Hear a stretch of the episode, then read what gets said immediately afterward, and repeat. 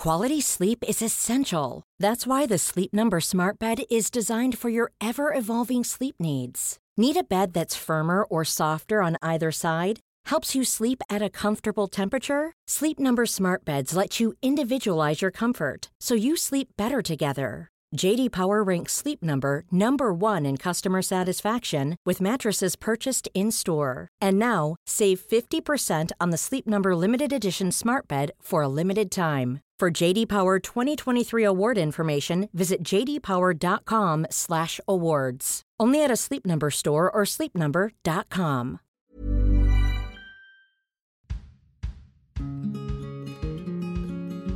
Vous écoutez Tuto Conquérir le Monde, Déminage, épisode 16. Avant de plonger dans l'épisode du jour, j'ai une recommandation confinement à vous faire. Connaissez-vous les podcasts de Louis Média? Je l'espère, sinon évidemment que votre confinement est bien triste. Louis Média produit de super podcasts, j'aime notamment Entre et Émotion, mais je veux vous parler aujourd'hui d'un nouveau podcast sorti jeudi 19 mars et qui s'intitule Travail en cours. J'y ai participé puisque l'épisode 1 est centré sur mon témoignage autour du sens et de la violence du monde du travail. J'y parle de mon premier emploi, puis de mon expérience chez mademoiselle.com, jusqu'à mon départ très médiatisé, dirons-nous pudiquement. Et par les temps qui courent, se poser la question du sens et de la place du travail dans nos vies, finalement, je trouve que ce n'est pas un luxe, c'est une nécessité. Allez, merci pour votre attention, c'est parti pour l'épisode du jour. Bonjour et bienvenue dans ce nouvel épisode de Déminage sur nos stratégies d'adaptation avant de pouvoir conquérir le monde, il va falloir patienter. Drôle d'époque, franchement. Il y a quelques mois, quand j'ai eu l'idée des émissions de Tuto Conquérir le Monde, je comptais sur celle du lundi pour aller crescendo. On allait commencer par se centrer sur soi, développer son propre pouvoir, et puis étendre les champs de notre réflexion et de notre action au monde qui nous entoure. Dans une ironie déstabilisante, entre-temps, le monde s'est refermé sur nous. Nous sommes, à l'heure où j'écris ces lignes, plus d'un milliard d'humains confinés. Est-ce qu'on peut encore se projeter à la conquête du monde lorsqu'on ne peut même plus se projeter à la semaine prochaine? Lorsqu'on ne peut même plus se projeter en dehors des murs qui nous encerclent? La difficulté universelle du confinement, elle n'est pas dans les conditions de celui-ci. Chacun, chacune, selon ses circonstances, le vivra plus ou moins bien, en fonction de sa durée. Il vaut mieux être dans une grande maison à la campagne que dans 10 mètres carrés au cinquième étage d'un immeuble en ville tout le monde ne vit pas et ne subit pas la même réalité derrière ce mot confinement. Mais il y a une difficulté universelle à ce confinement, quelles que soient les circonstances dans lesquelles on le subit. C'est l'incertitude dans laquelle il nous plonge. Quand est-ce qu'il sera levé? À quoi ressemblera la vie de l'autre côté? Quelles mesures seront prises, sont en train d'être prises pour adapter les conditions de travail, pour venir en aide aux entreprises, évidemment durement touchées? Peut-on aider les entreprises et les salariés? Est-ce que nos intérêts s'alignent ou sont-ils contradictoires? Avouez que ce serait quand même paradoxal de sauver un système qui nous maltraite. Mais on y reviendra. Cette incertitude de l'après, c'est la dimension universelle de notre lutte contre la pandémie. Mais aujourd'hui dans Déminage, je voulais revenir sur ce qui nous divise. Oui, parce que toute l'inspiration de cette émission, c'est de déminer le terrain de nos vies quotidiennes. Et en ce moment, nos vies quotidiennes sont plus que jamais un champ de mine. Je vais parler au masculin universel, mais retenez que je parle de tout le monde. Il y a ceux qui respectent scrupuleusement les règles du confinement. Ils ont encore travaillé vendredi 13 mars, mais n'y sont pas allés lundi 16 mars, et ne sont pas sortis du week-end. Il y a ceux qui sont allés boire un dernier verre avant la fin du monde, samedi 14 mars. Il y a ceux qui sont confinés depuis le 17 mars à midi parce que c'était ça la règle. Il y a ceux qui ne veulent pas renoncer à aller faire plusieurs kilomètres de jogging, à sortir une heure par jour, minimum. Il y a ceux qui veulent mettre à profit cette période de ralentissement subi pour se mettre au jogging, puisque c'est encore la seule sortie loisir autorisée. En réalité, non, on a le droit de sortir s'aérer, mais le confinement ne prévoit pas de s'éloigner de son domicile ni de faire durer sa sortie. Il y a ceux qui sortent faire des courses une fois par jour, ça fait une sortie, c'est toujours ça de prix. Il y a ceux qui se déconnectent complètement de l'actu des réseaux sociaux, il y a ceux qui y sont branchés en permanence, accro à l'info, ne rien rater. Il y a tous ceux qui se trouvent quelque part entre les deux. Il y a ceux qui ont compris la gravité de la situation et qui dépassent déjà les mesures de précaution édictées par le gouvernement. Il y a ceux qui minimisent, relativisent et rendent fous les précédents. Il y a ceux qui font de l'humour, beaucoup d'humour, de mèmes, de blagues sur la situation. Il y a ceux dont la colère ne désenfle pas, qui explose et se répand tout autour d'eux. En réalité, et je sais que quelle que soit votre position dans ces représentations, ce qui va suivre est difficile à entendre, mais En réalité, chacun fait ce qu'il peut. Nous sommes face à l'inconnu. Chacun adopte une stratégie d'adaptation qui lui convient, relative à ses circonstances et ses moyens. En anglais, on appelle ça une stratégie de coping, s'adapter à l'adversité. Alors mon but ici n'est pas de venir faire la morale à qui que ce soit, déjà parce que moi aussi, je fais ce que je peux, mais surtout parce que faire la morale aux autres est une de ces stratégies déployées pour supporter l'angoisse. Je ne suis pas venu dans cet épisode exposer ma propre stratégie, en partie parce qu'elle est inconsciente. Je suis venu vous faire un tour d'horizon des stratégies déployées par les gens pour nous permettre collectivement d'entrer en empathie les uns envers les autres, plutôt que de creuser entre nous des tranchées qui finiront par devenir des abysses. Face à une crise aussi grave, la société n'a en réalité que deux possibilités. Soit on se resserre, on se ressoude, soit on se divise. Et aujourd'hui, l'incompréhension des stratégies des uns et des autres, c'est un facteur de division sévère. Il va sans dire que la stratégie de division nous emmène collectivement dans le mur. Chacun pour soi est une stratégie qui aboutit inévitablement à les riches, les mieux lotis s'en sortent, et tous les autres morflent. Alors ne nous divisons pas. Mais il est difficile de s'unir quand on ne se comprend pas. Voici donc quelques pistes d'explication de la rationalité des uns et de l'absurdité des autres. À l'aune de nos prismes individuels, je le répète, toutes ces stratégies font sens. Mais regarder la stratégie de l'autre sans la comprendre, c'est évidemment la juger absurde. Je commence donc par la stratégie la plus évidente, le déni. Qui a envie de se dire que nous traversons la pire crise économique, politique et sanitaire que nous n'ayons jamais connue? Tout est arrivé en même temps, le pire krach boursier de tous les temps, la pire épidémie de mémoire vivante. Pour la dernière peste, personnellement, j'étais pas née. L'interview d'Agnès Buzyn, ex-ministre de la Santé, qui confesse avoir alerté le Premier ministre dès fin janvier, anticipant que le premier tour des élections municipales ne pourrait pas avoir lieu.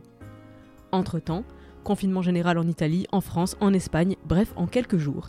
L'économie menace de s'effondrer, notre gouvernement menace d'imploser dès la sortie de la crise sanitaire, et la crise sanitaire, justement, nous sommes en plein dedans.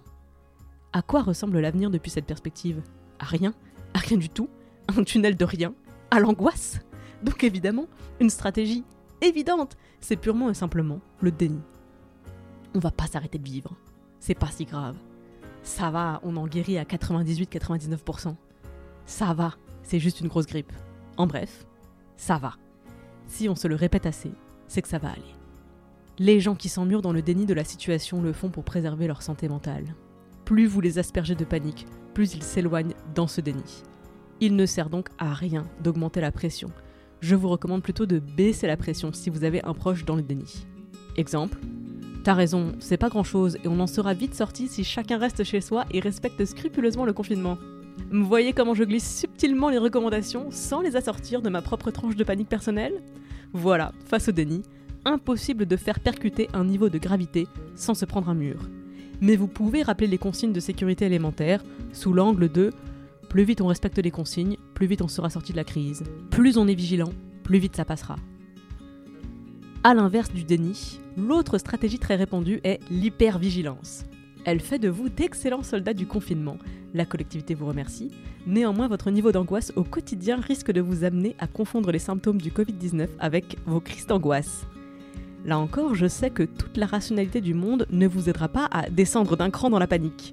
Vous êtes déjà d'excellents soldats de la stratégie collective. Je ne puis que vous conseiller d'écouter l'épisode 15 des travaux pratiques intitulé Écraser la courbe, puisque c'est précisément pour vous que je l'avais fait, pour écraser la courbe de l'angoisse qui menace de vous étouffer. Le flot d'informations ne vous apaise pas, les stratégies de déni vous rendent fou, la colère des autres vous transperce et vous êtes plutôt imperméable au même sur le confinement. Si vous avez dans votre entourage proche des personnes prises dans cette stratégie, abstenez-vous absolument de leur faire la morale, vu qu'elles sont déjà au max de leur implication, et permettez-leur, si vous le pouvez, de débrancher complètement de l'actu et des réseaux sociaux. Personnellement, j'essaie de me limiter aux journaux télévisés de 13h et de 20h, mais c'est un échec cuisant puisque je passe 18 heures par jour sur Twitter. Je déconseille fortement. Je vais passer un peu plus vite sur les autres stratégies puisqu'elles sont plus résiduelles et surtout plus faciles à comprendre. Tous ceux qui débordent de colère, tous ceux qui ont des envies de meurtre et d'incendie, cela expulse comme ils peuvent leur sentiment d'impuissance. Et le sentiment d'impuissance, en ces circonstances exceptionnelles, est immense, j'en conviens. À eux et à vous leurs proches, je conseille d'aller écouter les épisodes de déminage dédiés à l'impuissance. Il y en a deux, le 7 et le 8. Ils s'appuyaient sur l'exemple des incendies en Australie. Mais que l'on se batte contre le gigantesque ou l'infiniment petit, les stratégies sont toujours applicables. Et dans l'exemple qui nous occupe, celui de la pandémie, nous avons un pouvoir d'agir très très important. En observant le confinement le plus strictement possible, évidemment.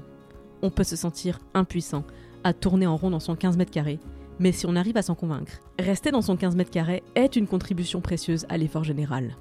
Mais c'est bien pour ça qu'on martèle restez chez vous à tout bout de champ. Enfin, dernière stratégie évidente, et j'envie si fort celles et ceux qui l'ont adoptée l'humour. Tous les petits rigolos d'internet qui ont saisi l'épidémie comme n'importe quelle tendance à détourner, moquer, mémifier, à vous, les humoristes de profession ou de circonstance, je vous aime de tout mon cœur. Et je vous admire d'autant plus qu'il n'est pas donné à tout le monde de pouvoir réussir à relativiser cette situation anxiogène pour toujours y voir l'ironie ou l'humour. Bravo à vous, merci pour les autres, merci au nom de ceux qui ne peuvent pas encore en rire, en raison de circonstances avec lesquelles nous pouvons déjà compatir. Ce qui m'amène à mon dernier point, le facteur aggravant.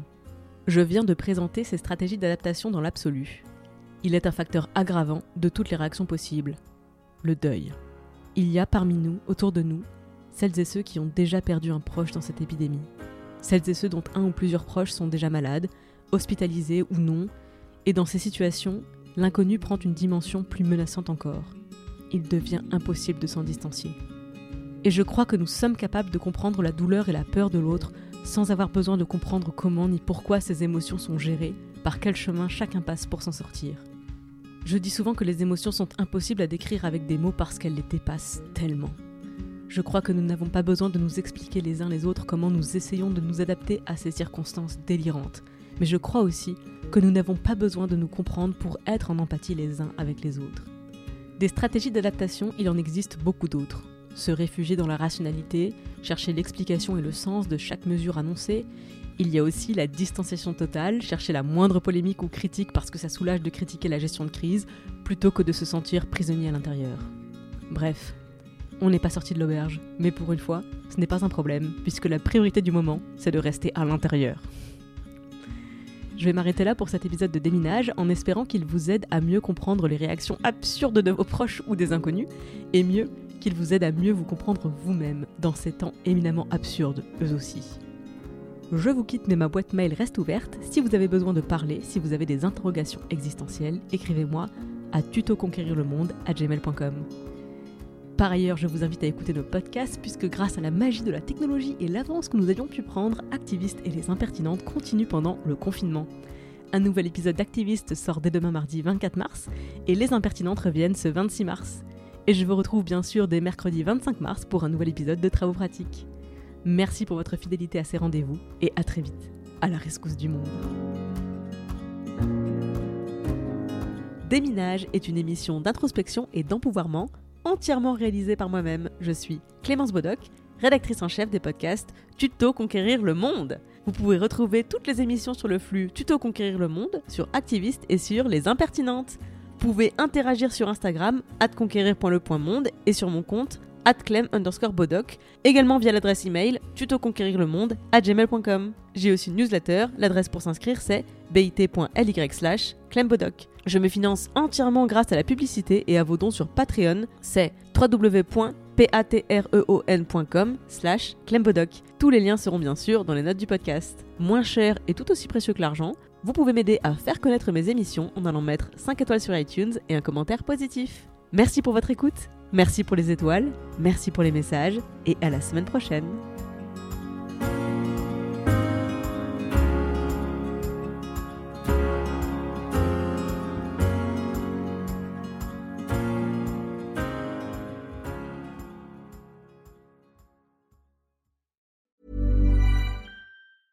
Selling a little or a lot? Shopify helps you do your thing however you cha-ching. Shopify is the global commerce platform that helps you sell at every stage of your business. From the launch your online shop stage to the first real life store stage, all the way to the did we just hit a million orders stage. Shopify is there to help you grow. Shopify helps you turn browsers into buyers with the internet's best converting checkout. 36% better on average compared to other leading commerce platforms because businesses that grow grow with Shopify. Get a $1 per month trial period at shopify.com/work. shopify.com/work.